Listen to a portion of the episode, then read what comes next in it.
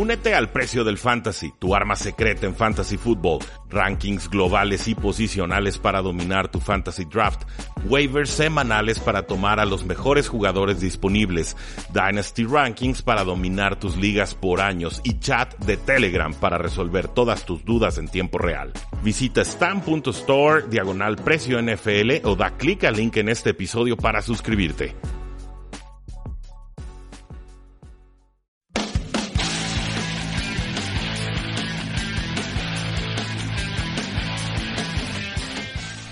Saludos a todos, bienvenidos a un programa más de Tres y Fuera, donde la NFL no termina y nosotros eh, tampoco. Aquí colando un programa de previa a la semana 1, antes de que pues, nos empecemos a divertir con todos los juegos de las 12 de la tarde, hora del centro. Voy a procurar que sea más breve el programa para que así ustedes puedan continuar con todas sus actividades de domingo. Antes de que eso, pues bueno, no olviden seguirnos en tresyfuera.com, en Facebook diagonal, eh, facebook.com diagonal tres y fuera, en Twitter como arroba paradoja NFL y la invitación a que también se suscriban a nuestro podcast 3 y fuera NFL.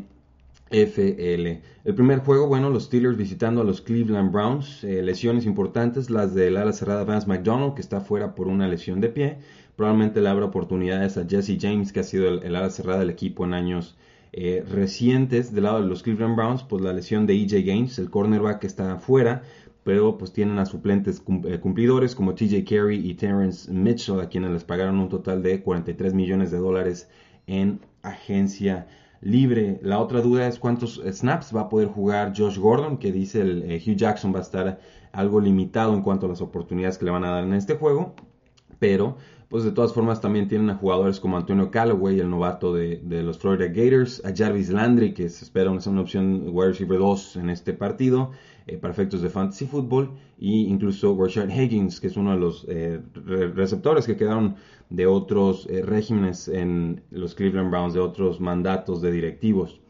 El asunto con este juego es que se espera mucha lluvia, aunque parece que no tan grave como se, se, temía en un principio, pero sí había una alerta o hay una alerta de clima extremo con mucha lluvia en este partido. Una línea de juegos que se abrió en, menos 7 a favor de Pittsburgh y con una línea total de 47 y medio puntos. Ahora pues ya estás a, a 3 y medio para Pittsburgh, estoy viendo algunos 4 en las líneas de apuestas, pero sobre todo 3 y medio y una línea de apuesta, o línea de totales, perdón, que bajó de 47 y medio a 41 y medio, o incluso estoy viendo unos 40 y medios. Eh, juego, juego complicado siempre y, la advertencia con los juegos de la semana 1 va a ser clara y, esta es mi postura desde, desde hace tiempo. En la semana 1 vamos a ver juegos feos, así, sencillo. Los equipos están ignorando mucho la pretemporada, no llegan con ritmo a este partido y se pueden dar resultados verdaderamente inesperados. Entonces, si son apostadores y todavía están pensando en apostar, llévensela tranquilo, no metan toda la quincena a esta semana porque puede haber resultados muy erráticos contra lo que estamos esperando contra nuestras expectativas. Y eh, también pues tengan cuidado con este juego de los Pittsburgh Steelers y los Cleveland Browns por la alerta eh, climatológica. Yo estoy esperando ver un juego con mucho eh, ataque terrestre, mucho uso de James Conner, que en sustitución de Le'Veon Bell, que sigue en huelga por su no contrato con los Pittsburgh Steelers. Y del otro lado, pues una línea ofensiva adecuada de los Cleveland Browns, salvo en la posición de tackle izquierdo, que puede ser una debilidad esta temporada. Entonces, mi, expectativa es ver mucho juego terrestre de Cleveland Browns, muchísimo de Carlos Hyde, mucho movimiento por tierra del coreback Terrell Taylor con pases eh, muy puntuales. Creo que va a haber eh, efectos negativos en el juego aéreo por esto mismo de la lluvia y que esto de alguna manera pues nivela un poco el juego para los Cleveland Browns que en general han sabido jugar bien a los Pittsburgh Steelers en temporadas eh, recientes. Si va a haber mucho juego terrestre, pues entonces yo me preocupo por la defensiva de los Pittsburgh Steelers porque pues, no han encontrado sustituto para Ryan Shazier. En los últimos cinco juegos de los Steelers sin Ryan Shazier permitieron 28 puntos por juego y, obviamente no trascendieron en la eh, postemporada. Permitían 4.06 yardas por acarreo con Shazier, pero permitieron más de 5 yardas por acarreo sin él.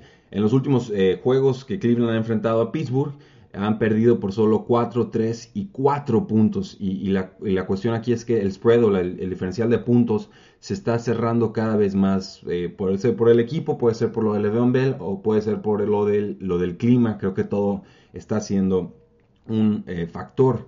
Con Gaines fuera, pues creo que TJ eh, Ward iba a decir, Denzel Ward, la selección número 4 de los Cleveland Browns en este draft, estaría defendiendo a Antonio Brown, y esto eh, obviamente creo que favorece a Antonio Brown y a los Steelers, pero si hay mucha lluvia, pues puede que también el, juego aéreo no sea tan eh, prolífico.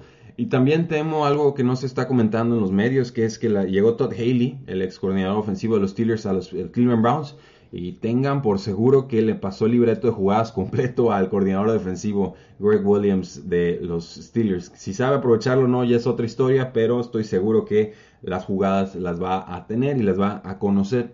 Y esto pues creo que puede hacer que los Cleveland Browns tengan formas adecuadas de neutralizar a los Steelers. Eh, veo que la mayoría se está yendo con los Steelers y también quisiera decir Steelers gana cómodamente, pero viajan en un horario de 12 de la tarde, de bueno, de, mediodía, con posibles lluvias y juego terrestre que creo puede ser más fuerte de, Cleveland en este juego que el de los Pittsburgh Steelers. Voy a tomar a los Cleveland Browns por muy poquito. Espero eh, que desde estas clases de predicciones que pueden salir muy mal, pero creo que las condiciones del juego o, que hay tanto rodeando a este juego que se puede prestar para un resultado tan atípico como ver a Cleveland ganar por un punto, no crean que por mucho eh, en este eh, juego. Veremos qué sucede. 49ers visitando a Minnesota, un juego en el que creo le costará mucho mover el balón a Minnesota. Línea de apuestas eh, abrió en 47 puntos totales, el over, over-under, y eh, abrió Minnesota como favorito por 5 puntos. Ahorita ya están en 6 o en 6 y medio. Creo que le falta elenco a Jimmy Garoppolo para competir contra un equipo como tan completo en defensa como los vikingos eh, de Minnesota. Creo que muchos estamos esperando eh, cosas importantes de los 49ers esta temporada. Los acabo de dar para el over. Eh, de nuevo más victorias en esta temporada. Ya me estoy arrepintiendo porque está bien difícil este juego, pero igual creo que van a tener una buena temporadita los San Francisco 49ers o una temporada para llenarse de esperanza. Creo que este juego no va a ser este el, el, que nos señale cómo va a ser la temporada de los 49ers porque espero o creo que van a tener muchos problemas para avanzar con la pelota. También hay problemas en la secundaria de los 49ers y creo que Stephon Dex y Adam Thielen pueden explotarlo bien. Espero por ahí un touchdown incluso de, de, de Rudolph que pues, creemos va a ser amenaza de zona roja. Entonces creo que va a ser un partido relativamente cómodo para los vikingos de Minnesota, un juego que está en su casa y un juego que no nos va a, dar mucha información de los 49ers más allá de que todavía no están listos para competir contra la cima de la NFC con los Cincinnati Bengals visitando los Indianapolis eh, Colts. Aquí hay una, una cosa extraña. Eh, los Indianapolis Colts son favoritos por un punto y medio. Eh, así abrieron, ahorita ya son, veo puntos y medios, dos puntos, un punto en distintas casas de apuesta, over-under de cuartos. Yo sé que están visitando y demás, pero yo, yo, no entiendo cómo le podemos dar puntos a los Indianapolis Colts, con, qué argumentos lo, lo hacemos me parece una línea absurda porque los terrestres de Indianapolis, no, no sé si vaya a jugar Marlon Mack o no, ha estado en duda desde hace semanas. Eh, Nigel Himes, pues un suplente o un titular novato que tuvo muchos fondos de los Bengals también es, es bastante, bastante eh, decente. Y de los Green tienen que preocuparse por el velocista Josh Ross, tienen que preocuparse por Tyler Eifert que por fin atrapando el balón desde el backfield. Y, yo soy de la idea de que los Indianapolis Colts tienen Indianapolis Colts sean locales. Yo cómodamente voy a tomar a los Cincinnati Bengals. Dije, no, no estoy entendiendo, no entiendo el argumento y simplemente creo que es la gente que no le quiere. Buffalo visitando a Baltimore, una línea que está muy favorable para los Baltimore Ravens. Eh, está en, eh, bueno, abrió en menos, menos 7 y medio, o sea, más de un touchdown de diferencia para que podamos cobrar 39. Se teme lluvias en este juego, se temen vientos fuertes y puede jugar con vientos muy fuertes se vuelve muy muy complicado. Eh, expectativas un poco más moderadas. Con del lado de los Baltimore Ravens, pues la, llegada de creo que Alex Collins más una buena defensa serán la tónica de este partido para los Baltimore. .5, pero no, me gusta la línea porque Baltimore no es de estos equipos que gane por ofensiva asfixiante. Va a ser Nathan Peterman el quarterback titular de los Buffalo Bills. Se ausenta Jimmy Smith, el cornerback de los eh, Baltimore Ravens por el tema de suspensión. Jugar de Sean McCoy parece que no estaría suspendido esta temporada, salvo nueva información. Mucho talento del lado de los Buffalo Bills. Kelvin Benjamin quizás con un touchdown por ahí, pero en, entonces denme, denme a Baltimore para ganar este partido. Los Jacksonville Jaguars visitando a los gigantes de Nueva York. Una línea que abre en 44 puntos todos. Eh, difícil apostarle a un visitante en, el partido inaugural, eh, Pero creo que el pass rush sí le va a llegar a Eli Manning, el pass rush de los Jacksonville Jaguars. hay problemas con el guardia, hay problemas con el tackle derecho, entonces creo que por ahí le pueden caer capturas. Rusher de los Gigantes de Nueva York, en duda para este partido. Y creo que la tónica va a ser para ante de Austin Seferian Jenkins, el, ala cerrada de los Jacksonville Jaguars, que debutaría en este partido a las alas cerradas. Ha sido un, duelo explotable el de las alas cerradas contra los Gigantes de Nueva York en la excepción. De los lados de los Gigantes de Nueva York, pues eh, pueden pasar, creo que por aire, y el resto tendrá que depender entonces del corredor Saquon Barkley soñado para el jugador. Creo que hay mucho talento en todas las líneas de los Jacksonville Jaguars y que van a poder ver una gran temporada. Me voy a ir con los Jacksonville Jaguars. Creo que van a cumplir en su visita a Nueva York, pero puede ser un juego que, está para pelear por un Super Bowl, aunque yo no así no lo crea. Con talento muy con Sterling Shepard, que es un buen receptor también. Y le pueden dar más pelea de la que espera. Los Tampa Bay Buccaneers visitando a los Santos de Nueva Orleans, una línea que abrió en menos 7 y medio, ahorita ya está en menos 10 a favor de los Santos. Eh, no mucho que analizar aquí, espero un control eh, casi completo de los Santos a los que ha suspendido tres juegos. Creo que los Santos se adelantan temprano en el marcador, controlan y, creo que aquí se empieza a temer el, despido de Dirk Carter. En verdad lo creo. Ese aéreo, pues los Buccaneers, lo sabíamos desde la previa que vimos el día de ayer. Problemas sorprender, puede sorprender Ted Ginn, puede sorprender Truquan Smith. Ahora sí que hay muchas opciones de pase en, este, en ese sentido porque sí tienen buenos linebackers los Tampa Bay. Eh, relativamente cómoda de los Santos. Los Houston Texans visitando a los Patriotas de Nueva Inglaterra un juego que ha sido intrigante. Se han enfrentado mucho entre semana 1 en el 2018. Cada año los Patriotas inician lento, les faltan receptores. Creo que Chad Hansen, que llega a los Jets como receptor número 3, eh, hay problemas.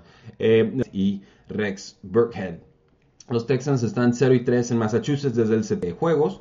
Y la reaparición de JJ Watt en defensa, eh, no sabemos a qué nivel, pues eh, Chris Hogan creo que va a poder jugar muy bien contra los cornerbacks de los Texans, de quien un día grande espero yo de, Rob Gronkowski y mucho juego terrestre fuerte de los Patriotas sobre Houston Texans correrle a los, a los Patriotas. Creo que reforzaron muy bien su línea defensiva, muchos hay buenos cuerpos al frente y pues solamente los Patriotas han perdido nueve juegos como locales. Hacerlo eh, cuando son locales es una apuesta que no suele salir muy bien. Entonces, creo que es una opción legítima de un 2 o un one-two pass rush tiempo. Entonces, eh, más allá de que estamos emocionados con el regreso de Deshaun Jackson, de que puede marcaje, creo que los Patriots estarían ganando este juego. Línea de apuestas está en, puntos o seis puntos y medio, dependiendo de la casa de apuesta. Titans, los, Miami Dolphins, eh, pues en algunos lados están en Pick'em, son un, Titans, aunque ya estoy viendo que se movieron las líneas y eh, parece que Miami en algunos partidos, sé que la ofensiva de los Titanes ha sido mala en pretemporada, pero creo que el juego terrestre roja por la vía terrestre y eh, una ofensiva por aire que irá mejorando. Hay problemas en la defensiva de Miami, creo yo. Hay, hay talento que va a tener que, eh, pues pongo, lo pongo sobre Corey Davis, que sigue eh, tratando de mostrar que es un receptor importante en la NFL. Corey Davis, creo que con Delaney Walker, el ala cerrada, podemos esperar por lo menos un Florida con los Kansas City Chiefs visitando a los Chargers, un juego en el que Kansas City casi siempre le saca la, partida.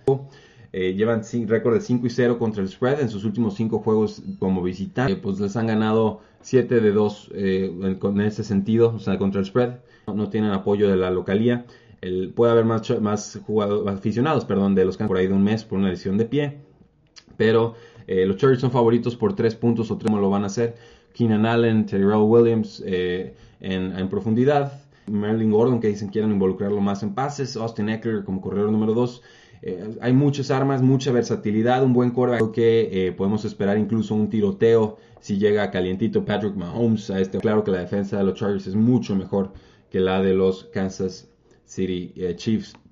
Va a ser un buen debut para este novato prometedor que fue cayendo posiciones en el draft contra defensivas de Bob Sutton, tres intercepciones contra solo seis touchdowns. Entonces eh, del lado de los Chargers, pues no está, bueno, del lado de los eh, Kansas City Chiefs, no está, eh, Hayward.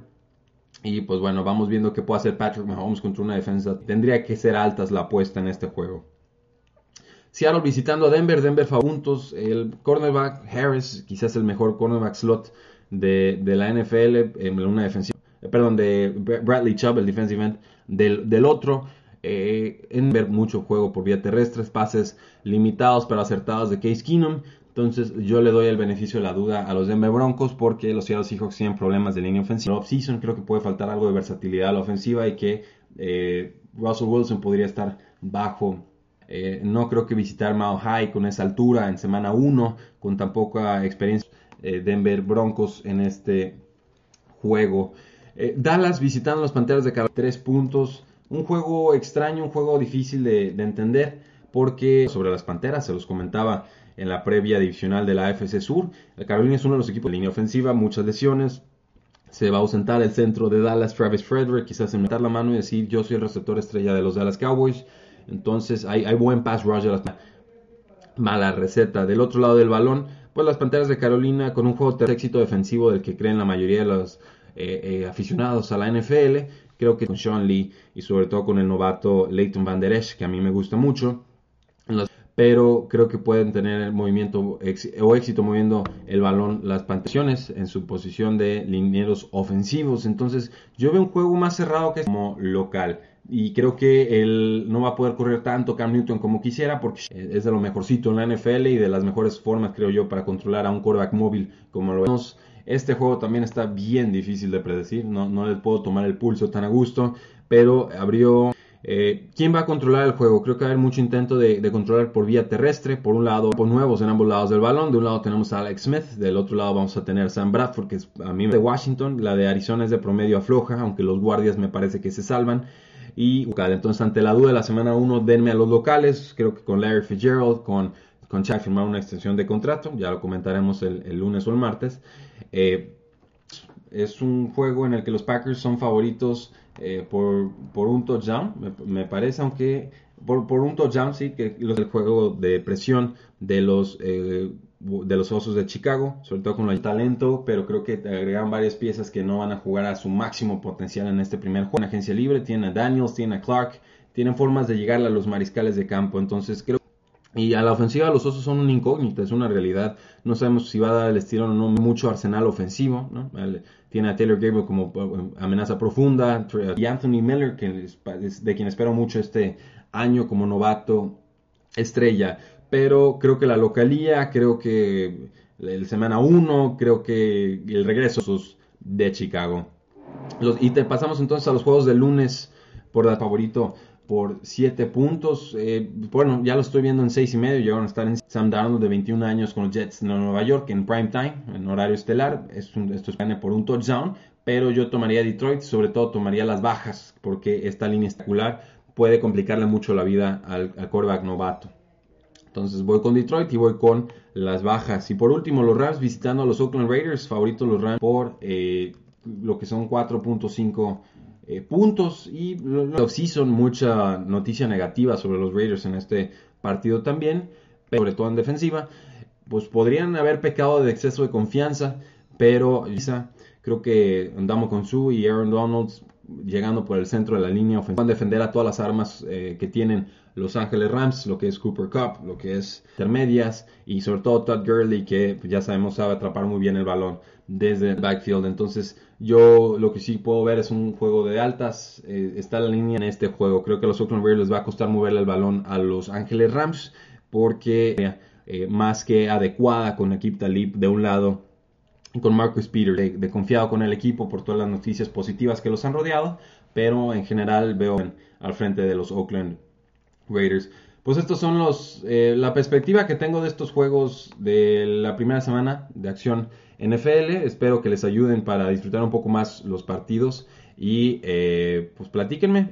Facebook.com diagonal 3 y fuera, Twitter arroba NFL 3 y fuera.com y nuestro podcast a que se suscriban, los invito. Hablé como Yoda eh, en 3 y fuera NFL para que sigan enterados sobre todas las noticias más importantes de esta liga que tanto nos fascina. Mi nombre es Rudy Jacinto, muchísimas gracias. La NFL no termina y nosotros tampoco. Tres y fuera.